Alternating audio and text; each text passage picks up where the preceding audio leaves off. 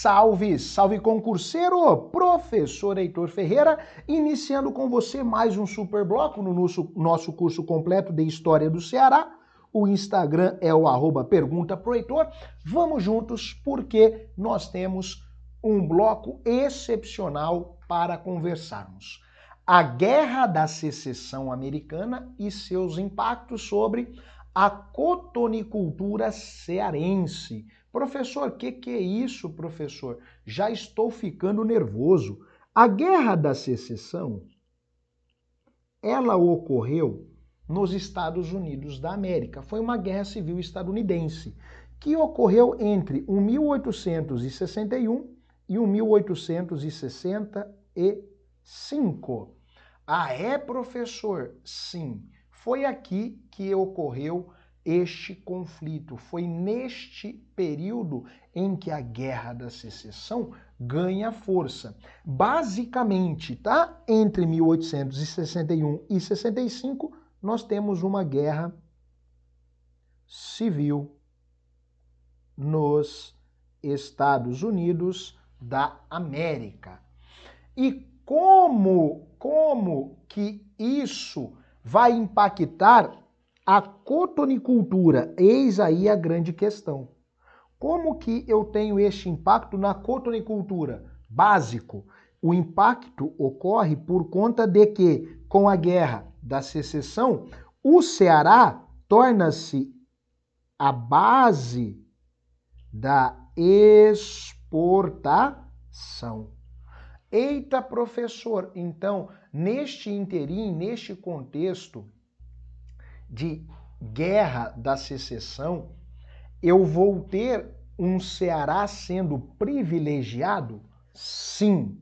Olha que interessante, de forma básica, de forma básica. O conflito entre estadunidenses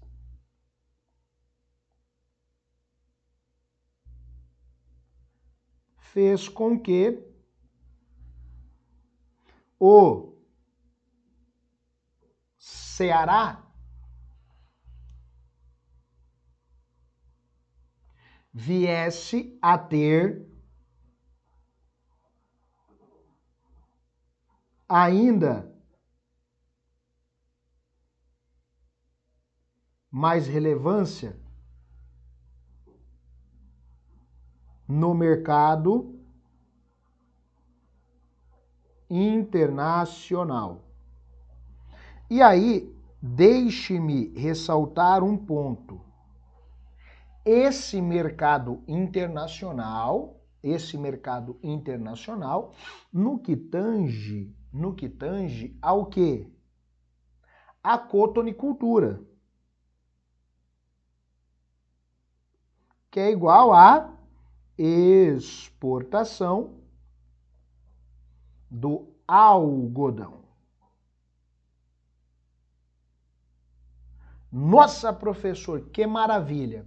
Então, o que passa a acontecer dentro dessa premissa, dentro dessa espiral, tá? Dentro dessa espiral, eu tenho uma estrutura que dialoga muito bem e a partir dessa base, deste conflito, a economia cearense vai ser muito privilegiado.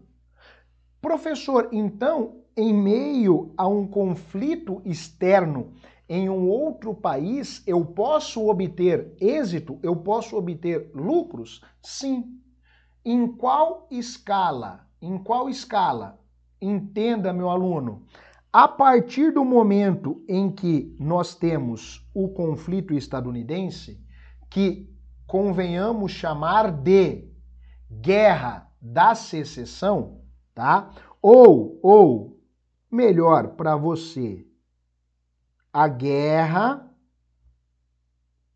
civil americana, tá? Entre 61 e 65, o que nós temos de forma básica, de forma básica estrutural, tá? Eu vou ter o corte de investimentos. Então, ocorre aqui um corte de compras dos Estados Unidos da América. Professor, a partir do momento que eu tenho este conflito, a economia da Inglaterra ou da Grã-Bretanha se volta claramente para o Ceará? Sim, se volta claramente para o Ceará. E aí, o que eu quero ressaltar para você de forma estrutural? É neste momento que o Ceará vai abastecer uma boa base de toda economia têxtil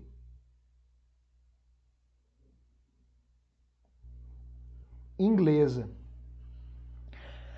A partir deste momento, a partir deste momento, o que acontece? A Inglaterra não compra somente do Brasil, tá? A Inglaterra está comprando do Brasil, a Inglaterra está comprando da Índia e a Inglaterra também está comprando do Egito, estruturalmente falando. Mas o Brasil, na figura do Ceará, acaba obtendo muitos privilégios. Por quê? Uma boa parte da geração de algodão que chegava à Inglaterra, ao Reino Unido, era oriunda da América. Então tem-se essa premissa. Ok, professor, interessante. O que isso significa? Estruturalmente falando. Estruturalmente falando. Olha, são dados que podem aparecer em sua prova. Ó,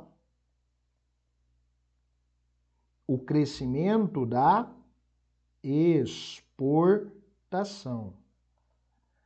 Professor, que crescimento da exportação é esse, meu aluno? Lembra, eu estou falando do algodão, tá? Eu estou falando do algodão. Entre, ó, entre 1860 e o 1865. Sabe de quanto foi o crescimento do algodão exportado pelo Ceará? Setinha acima, 137%. Caramba, professor, sério? Sério. Por que, que eu tenho este aumento sistêmico de 137%? Porque, ó, perceba, com a guerra, o Ceará tornou-se uma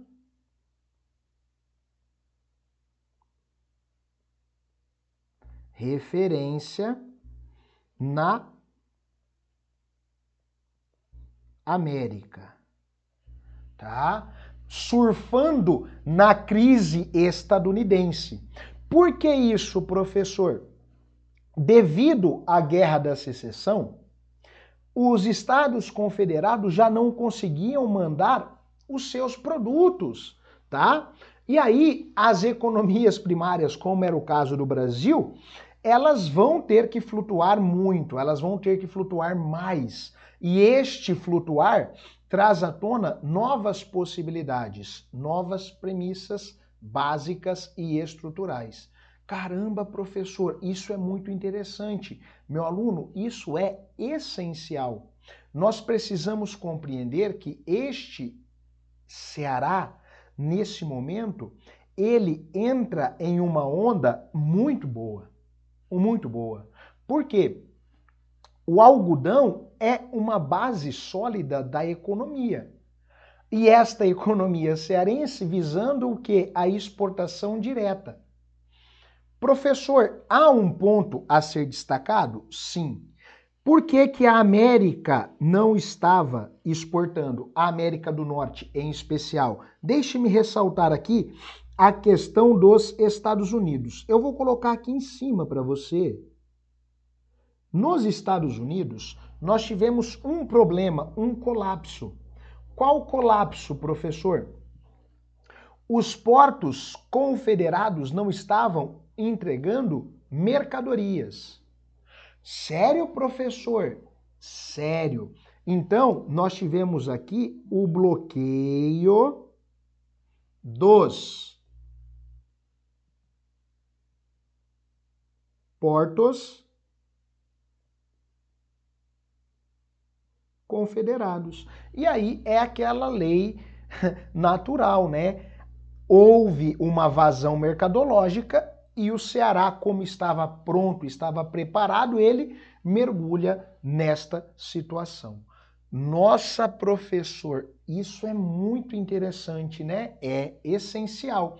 Mas eu quero ressaltar mais um fator. Qual, professor? Mesmo essa província do Ceará tendo o algodão como grande núcleo base, eu preciso ressaltar que havia um binômio econômico. Eu tenho o gado e eu tenho o algodão. E aí o detalhe, o gado mantém uma base de subsistência mais um abastecimento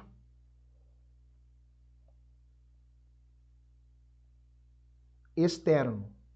O algodão visa diretamente a exportação. Sistematicamente falando, essa é a estrutura base, sem grandes novidades, sem grandes evoluções. Algodão externo, gado, subsistência em mercado interno. Esse é o binômio econômico clássico do Ceará nesse momento. Professor, que maravilha! E aí, o que vai acontecer? O que vai acontecer?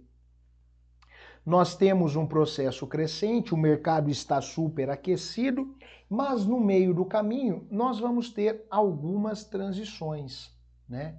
Quais, professor? Vem aqui, vem aqui. o término do conflito.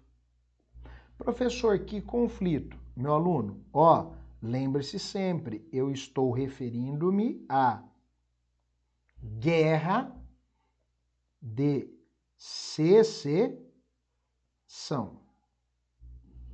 Com o término do conflito, o que vai acontecer, meu aluno? nós tivemos o reestabelecimento do que? Do fluxo estadunidense. Então perceba, eu tenho o reestabelecimento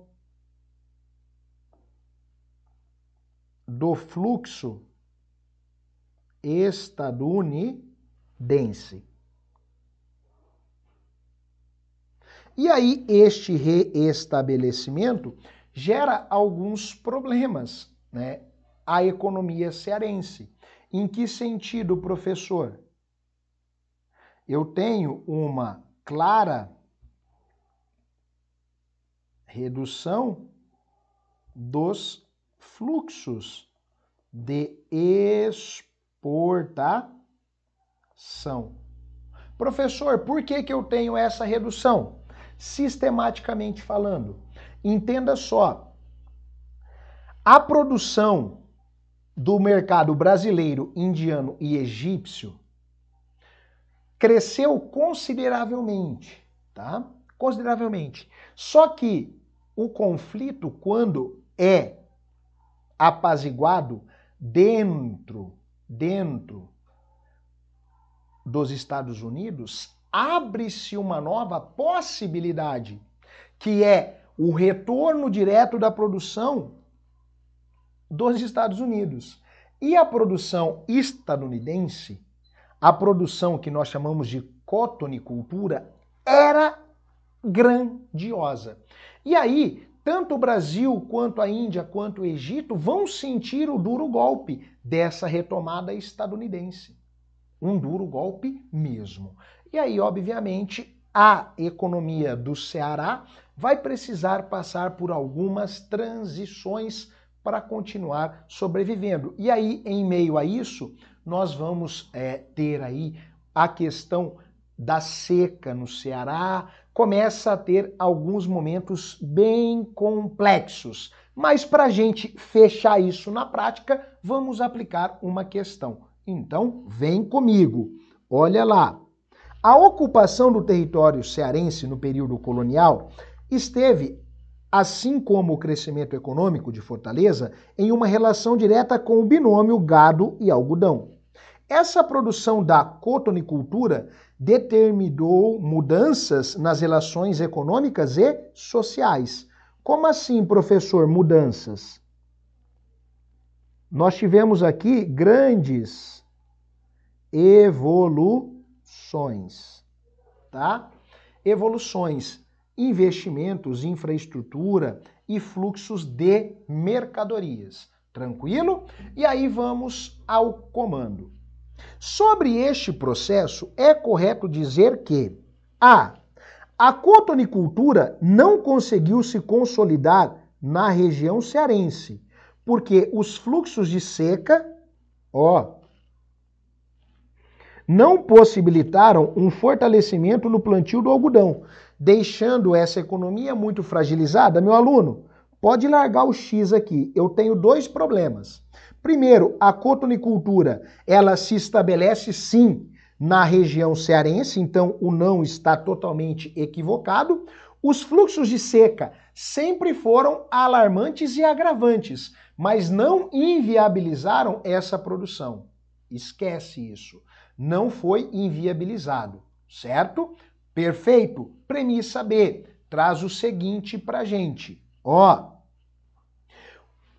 a grande capital política e econômica do Ceará, no período áureo da cotinicultura, era a cidade de Icó.